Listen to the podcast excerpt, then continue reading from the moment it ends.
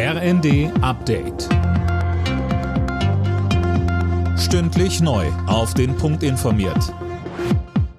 Ich bin Dirk Justes. Guten Tag.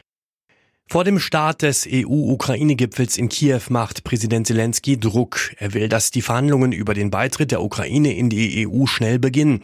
Der grünen Europapolitiker Anton Hofreiter sagt in der ARD, da kommt es natürlich sehr darauf an, was die Ukraine tut, ob die Voraussetzungen erfüllt sind. Es ist ja auch nicht so, dass in der Ukraine alles in Butter ist. Wir haben das Problem mit der Korruption, zum Teil auch mit dem neuen Mediengesetz, mit der Rechtsstaatlichkeit. Und man will ja auch auf gar keinen Fall erleben, dass weitere Beitrittskandidaten sich so entwickeln, wie sich zum Beispiel Ungarn entwickelt hat, wo die Rechtsstaatlichkeit und die Medienfreiheit zerstört worden ist.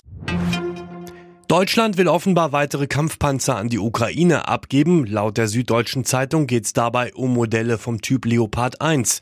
Tom Husse, wann sollen die denn geliefert werden? Ja, das sei gerade noch unklar. Die Panzer müssten von der Industrie erst noch aufbereitet werden, heißt es, und dann könnte man sie schicken.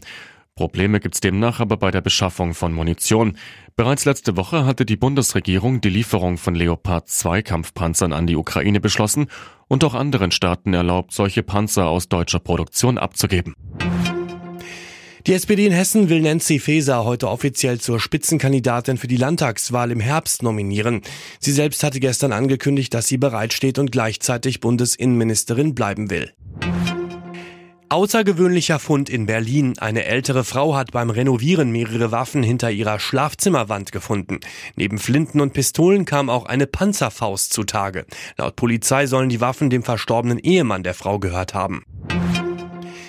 Der FC Augsburg und Bayer Leverkusen eröffnen heute den 19. Spieltag in der Fußball-Bundesliga.